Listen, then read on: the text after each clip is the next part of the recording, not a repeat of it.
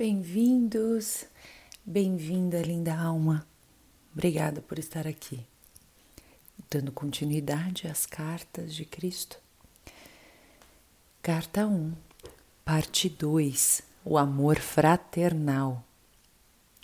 Com toda a força da alma, coração e mente, minuto a minuto, em sua vida diária para combater as forças destrutivas da consciência global, a humanidade deve fazer muitos esforços para mover-se rapidamente para o próximo estágio de seu desenvolvimento. Necessidade de urgente, de uma urgente visão mais elevada. Deve ser amplamente aceito que existe uma visão mais elevada e que é preciso esforçar-se para introduzi-la na vida diária.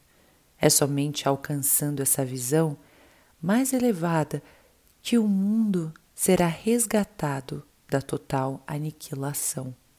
Sem essa visão, para si mesmo ou para o mundo, não pode haver evolução espiritual, nem se pode alcançar as coisas que mais se deseja. Nesse momento, a sua percepção da vida é aquela de fardo e privação. Essas crenças são retratadas e reforçadas de uma forma chocante pela televisão. Elas acabarão por trazer a miséria que você esperava nunca conhecer. Portanto, para salvar você de sua própria insensatez expressada por meio da mídia, a consciência humana deve ser rapidamente elevada para ver o que eu vi no deserto. A realidade do amor por trás e no interior de toda experiência e existência. Observe bem. Quando essa grande verdade for percebida e bem acolhida, a realidade do amor começará a manifestar-se das mais várias formas em cada coisa viva no meio ambiente em si. A experiência da abundância e felicidade reforçará a consciência da abundância e da felicidade e assim uma espiritual e espiral de vida cada vez mais elevada e maravilhosa será colocada em movimento. Quando a verdadeira natureza do ser for completamente entendida, a humanidade avançará para o próximo degrau de elevação e evolução espiritual e porá em movimento uma nova e abençoada forma de esforço humano e de experiência pessoal. Para alcançar essas metas, a humanidade precisa primeiro obter discernimento sobre o que e quem é. Uma nova importante questão já está se apresentando para a consciência das pessoas. Quem é você realmente por trás da fachada que apresenta ao mundo? O que é preciso para alguém ser autêntico? E essa pergunta, quem é você realmente, que é respondida em cada nível do seu ser nessas páginas. E você, se puder aceitar, como guia para a sua vida cotidiana, tudo que eu compreendi durante a minha experiência de seis semanas no deserto, você também finalmente se tornará íntegro e verdadeiro. Assim como eu me tornei íntegro e verdadeiro antes de começar o meu ministério de cura e de ensinamento. Uma vez que existem poucas pessoas no mundo que se consideram íntegras nesse momento, você seguramente reconhece que há uma necessidade urgente de que eu me introduza em sua mente para dirigir você até uma nova maneira de pensar e sentir. Essa mudança na consciência irá levá-lo à divina harmonia com a realidade e às melhores condições de vida e segurança. Para fazer esse trabalho de reconstrução com sua consciência, eu devo primeiro registrar em sua mente, e você deve aceitar, que eu ensinei na Palestina muitas coisas que os homens ainda não estavam prontos para receber. É significativo que nunca tenha sido publicamente questionada a ausência de registros de minha juventude. Qual foi a verdadeira razão de tão importante omissão? É igualmente significativo que, embora eu tenha passado seis semanas no deserto depois de meu batismo e tenha saído daquela experiência como um mestre e curador, nenhum escritor tenha tentado escrever o que realmente aconteceu durante aquele tempo. Apenas se disse que eu era tentado pelo demônio, que és que estava entre as bestas e que os anjos estavam comigo.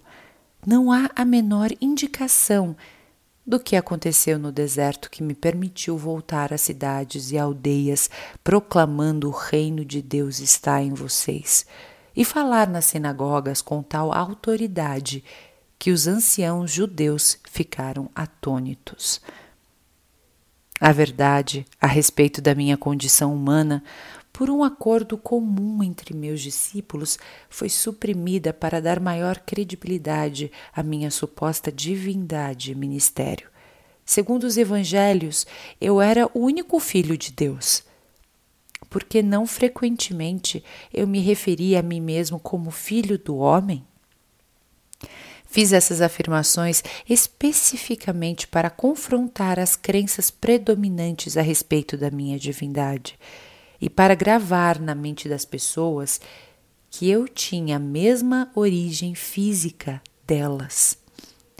Minha intenção era de, era de que compreendessem que o que eu podia fazer elas também poderiam, se tivessem o meu conhecimento e quisessem seguir as minhas instruções para pensar e atuar acertadamente.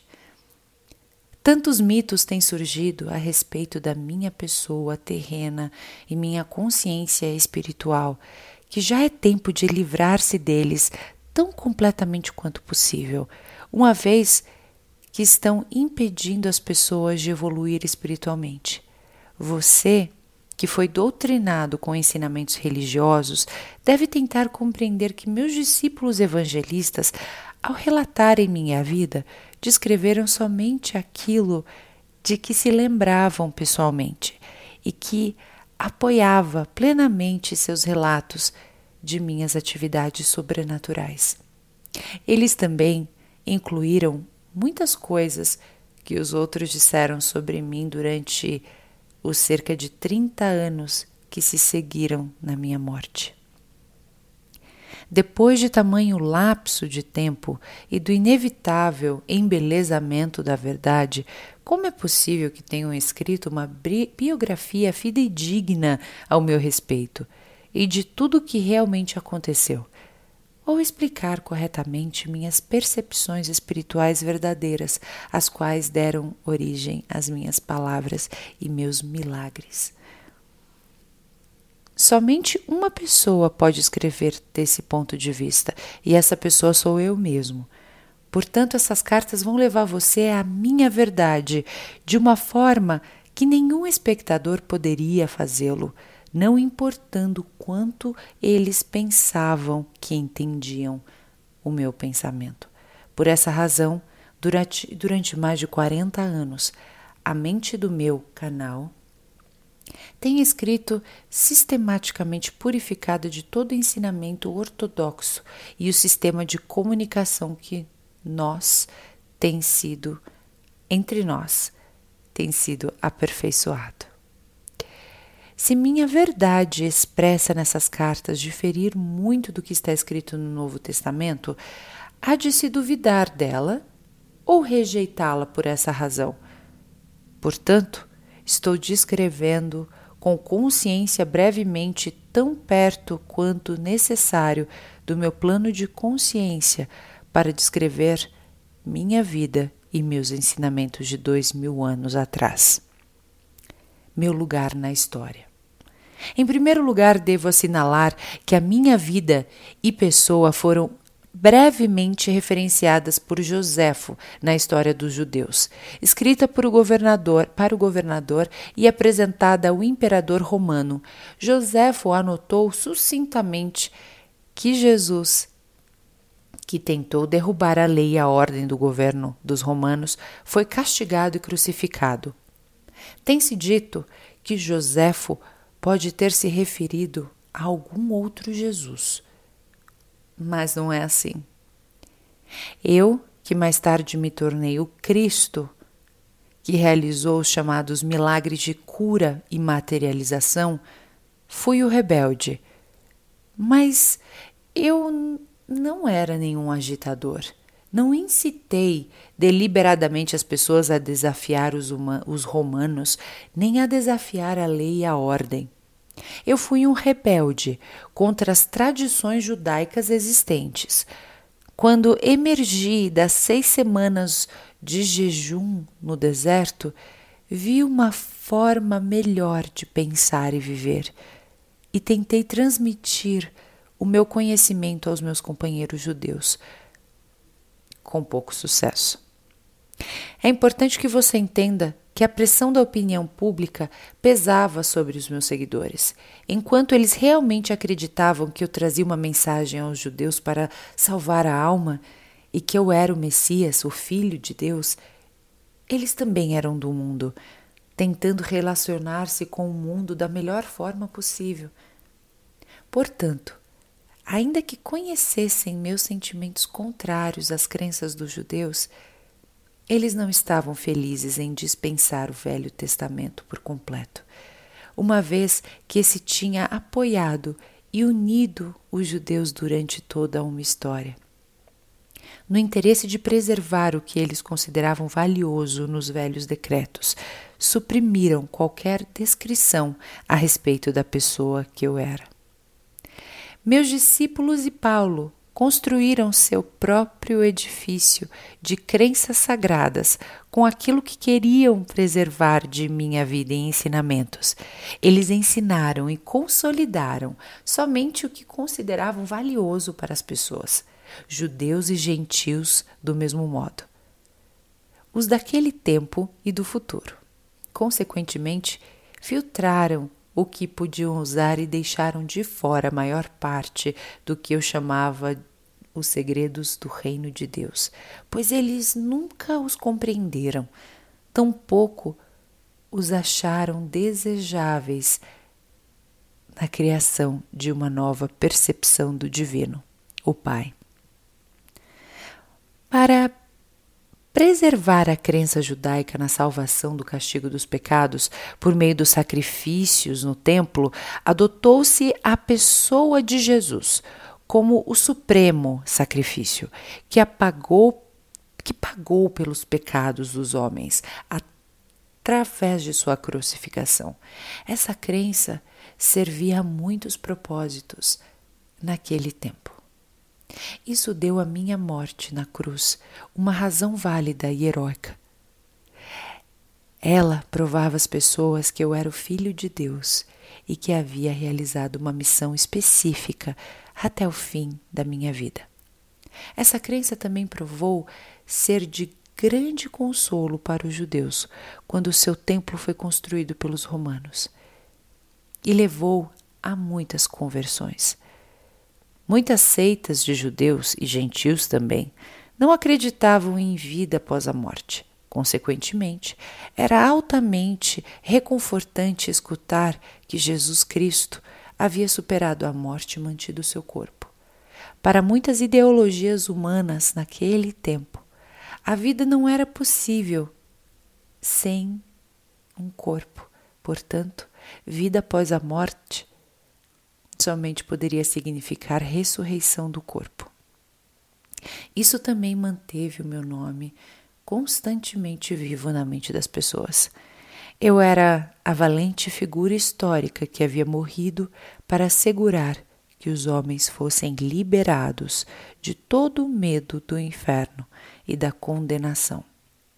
Desde que eles acreditassem em mim, poderiam caminhar como homens libertos é somente porque meu nome se manteve vivo até hoje, que posso vir agora até vocês para oferecer-lhe a verdade que eu queria muito compartilhar com as pessoas há dois mil anos.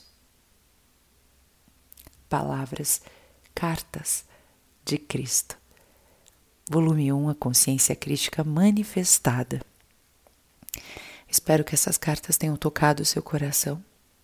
Daremos sequência no próximo episódio. Espero por vocês. Que a luz, a abundância divina e o nosso Senhor, Altíssimo Deus do universo, através de, su, de seu amor crístico, possa tocar cada um de vocês. Até o próximo episódio. Mindful Souls. Espero por vocês. Om Shanti.